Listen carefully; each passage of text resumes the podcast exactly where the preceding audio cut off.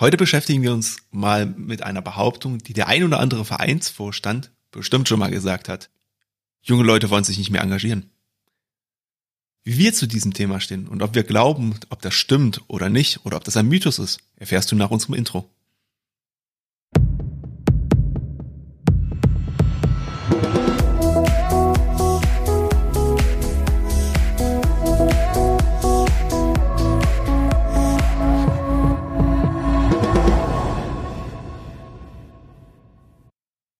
Herzlich willkommen im Vereinsstrategen-Podcast.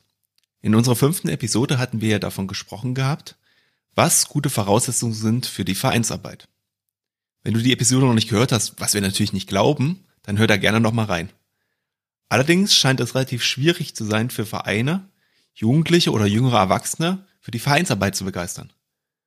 Ich habe erst letztens wieder in der Zeitung gelesen, eine Antrittsrede von einem Vorstandsmitglied eines Sportvereins, und da hat er gesagt, er möchte die Jugendarbeit im Verein fördern. Hm, habe ich gedacht. Erstmal grundsätzlich klingt das ja ganz gut. Aber was heißt das jetzt eigentlich genau? Denn ich kann aus dieser Phrase nicht herauserkennen, was sich eigentlich dahinter verbirgt. Denn mich interessiert ja eigentlich, was versteht er unter guter Jugendarbeit? Das wäre das, was mich wirklich an der Stelle interessiert hätte. Es kann zum Beispiel sein, dass er meinte, ich möchte Kinder aktivieren über gute Angebote, mehr Sport zu treiben. Es könnte aber auch sein, und das ist ja das Thema von heute, wie kann ich junge Menschen in die Vereinsarbeit mit einbinden? Das führt uns dann wieder zu der Behauptung, dass junge Leute sich nicht engagieren wollen. Man könnte meinen, dass diese Behauptung stimmt, wenn man sich viele Vereinsvorstände mal genauer anschaut.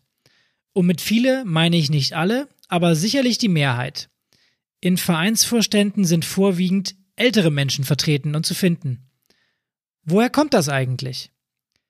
Klar ist, es gibt in Deutschland mehr Erwachsene und Senioren als Kinder und Jugendliche. Zum Vergleich habe ich mal die Daten aus dem letzten Zensus rausgesucht. 15 Millionen Bundesbürger sind 20 Jahre alt oder jünger, 16 Millionen sind 67 oder älter. Das hebt sich also quasi auf. Die restlichen 50 Millionen liegen irgendwo dazwischen. Vereinsarbeit ist eine Freizeitbeschäftigung, die anscheinend vorrangig eher für Erwachsene ansprechend ist. Man könnte also denken, dass Jugendliche und junge Erwachsene in dem Alter andere Prioritäten in ihrem Leben setzen und sich erst später einbringen wollen oder können. Zusätzlich ist soziales Engagement in den letzten Jahren für Rentner immer attraktiver geworden. Das kommt daher, dass der Gesundheitszustand der Rentner heute deutlich besser ist als in den vergangenen Jahrzehnten. Und diese Zielgruppe sucht sich daher eine sinnstiftende Aufgabe. Diese Aufgabe wird dann erstmals ohne den Druck ausgesucht, ein Einkommen erzielen zu müssen. Hier rücken dann Hobbys und gesellschaftliche Themen in den Fokus. Wir können an dieser Stelle erst einmal mit einem Mythos aufräumen. Menschen engagieren sich insgesamt weniger ehrenamtlich, ist ja eine häufige Aussage. Aber das stimmt einfach nicht. Wie Pascal auch schon, habe ich auch mal eine Studie rausgesucht gehabt, und zwar die vom DIW aus dem Oktober 2019. Und die sagt, dass der Anteil der ehrenamtlich Engagierten in Deutschland sich in den letzten 30 Jahren erhöht hat. Besonders die Geburtenjahrgänge zwischen 1982 und 1999 engagieren sich deutlich mehr als die vorherige Generation in diesem Alter. Also wir sprechen von Menschen, die zwischen 21 und 38 Jahren alt sind. Was aber auch stimmt und damit das Gefühl vielleicht von manchen Vorständen bestätigt, die Möglichkeiten, sich zu engagieren, sind deutlich vielfältiger und größer geworden. Das heißt, es gibt heute viel mehr Initiativen und Themen, für die es sich lohnen kann einzustehen. Und das erzeugt natürlich auch eine gewisse Konkurrenz zwischen den verschiedenen Initiativen und löst damit auch Druck auf die Vereine aus. Wir sind trotzdem der Meinung, dass es eher ein Mythos ist, dass Jugendliche und junge Erwachsene sich nicht im Verein engagieren wollen. Sie haben sehr wohl ein Interesse, sich zu engagieren und wollen sich auch an gesellschaftlichen Themen beteiligen, die sie direkt betreffen. Ein Beispiel, das sicherlich inzwischen jeder kennt, ist Fridays for Future. Die Vereine müssen diese Bewegung nur für sich selber nutzen, um so potenzielle Engagierte zu finden, die nach einer sinnstiftenden Aufgabe gegebenenfalls suchen. Auch hier spielen natürlich die Voraussetzungen aus der fünften Episode, also der letzten Episode, eine Rolle. und sind die Basics, über die wir jetzt hier weiter reden müssen. Was sind nun die Handlungsempfehlungen, die sich aus diesen Erkenntnissen konkret ergeben? Fange bei dir und deinen Vereinskollegen an. Das ist manchmal eine Frage des Mindsets. Wollt ihr wirklich, dass sich junge Leute bei euch engagieren?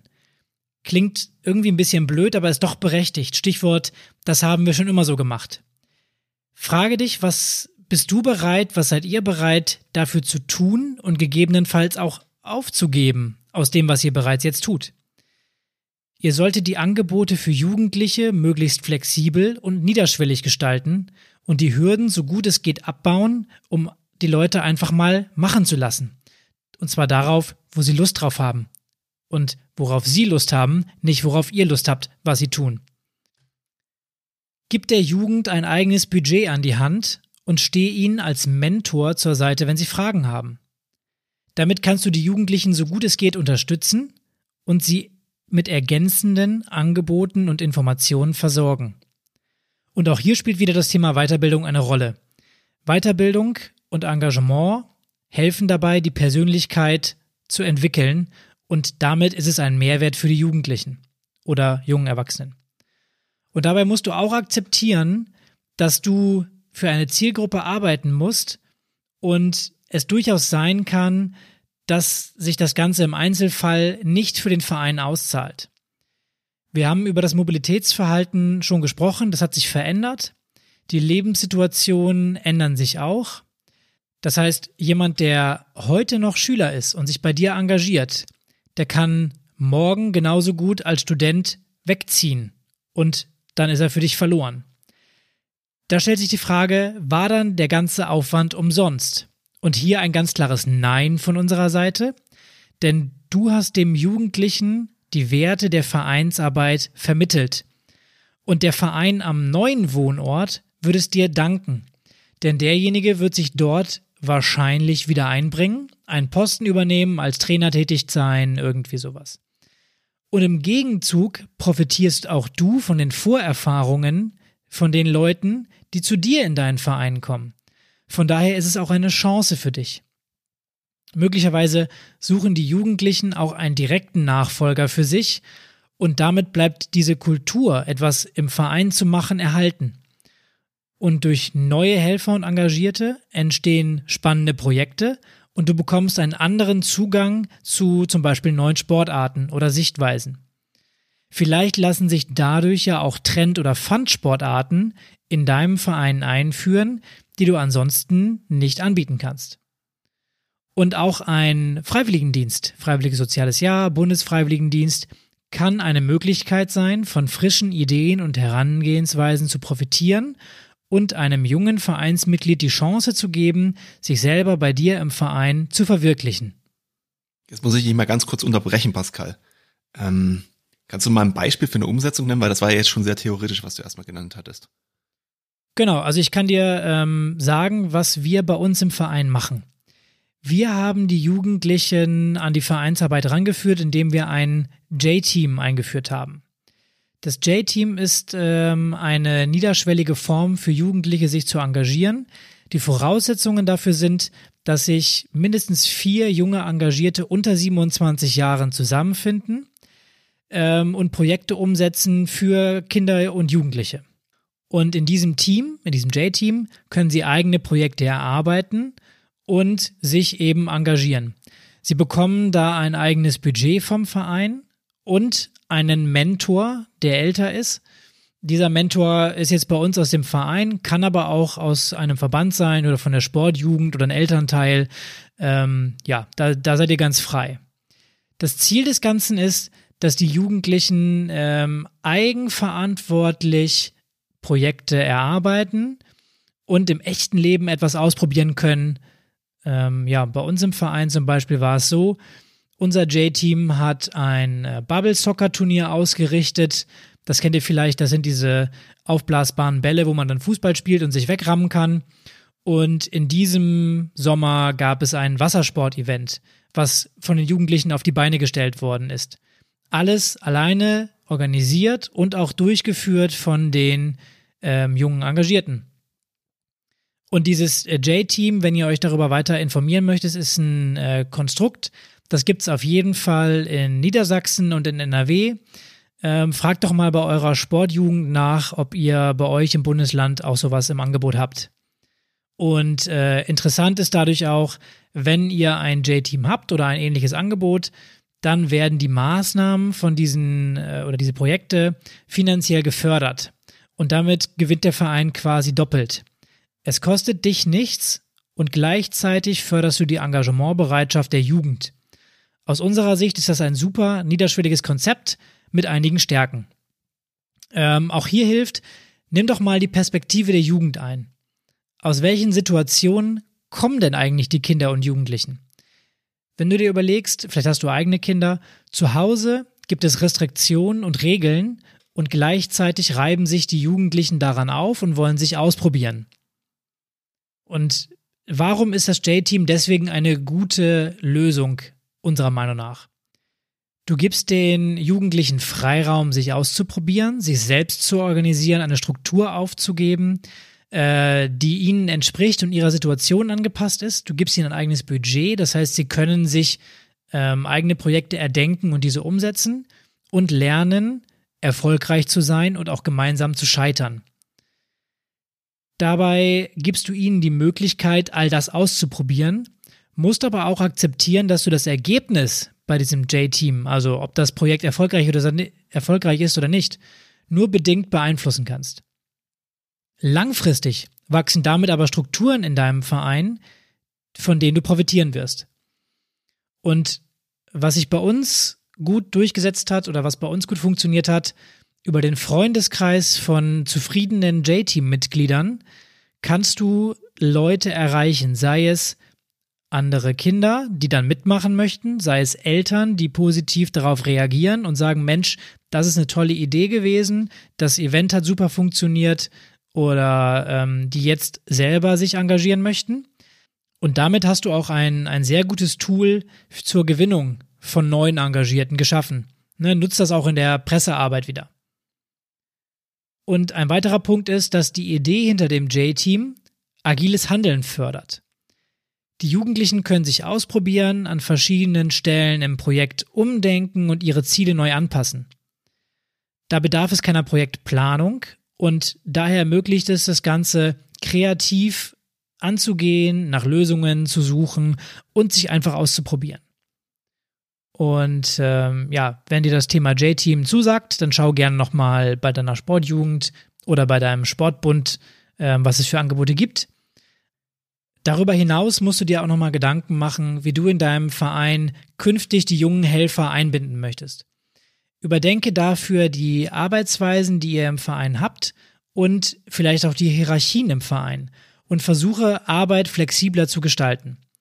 Auch das Thema Digitalisierung und digitales Arbeiten bzw. digitale Teams kann hier eine Rolle spielen. Kollaboratives Arbeiten als Team nimmt Einzug in die Arbeitswelt. Und warum arbeitet ihr nicht auch im Verein gemeinsam in Dokumenten, teilt Aufgaben und seid damit flexibler? Die heutige Generation wächst mit vielen nützlichen Tools und Methoden aus verschiedenen Bereichen des Lebens auf. Und diese müssen dann nur noch den Weg in deinen Vereinsalltag finden. Die Kommunikationswege haben sich doch sowieso schon verändert. Wir nutzen in unserem Alltag viel mehr Social Media und Messenger-Dienste. Aber auch da verbirgt sich ein Fallstrick, gehe nicht davon aus, dass jeder Jugendliche geeignet ist, eine Social-Media-Plattform des Vereins aufzubauen, zu bedienen oder zu betreuen. Auch hier braucht es erstens das passende Know-how dazu, welches über die reine Benutzerrolle hinausgeht, zum Beispiel die Fähigkeit, Texte zu schreiben oder Bilder zu machen. Und zweitens darfst du nicht in Stereotypen denken. Du musst darauf eingehen, was möchte das Individuum, wie kannst du das Aufgabenpaket in deinem Verein attraktiv für die jungen Leute verpacken.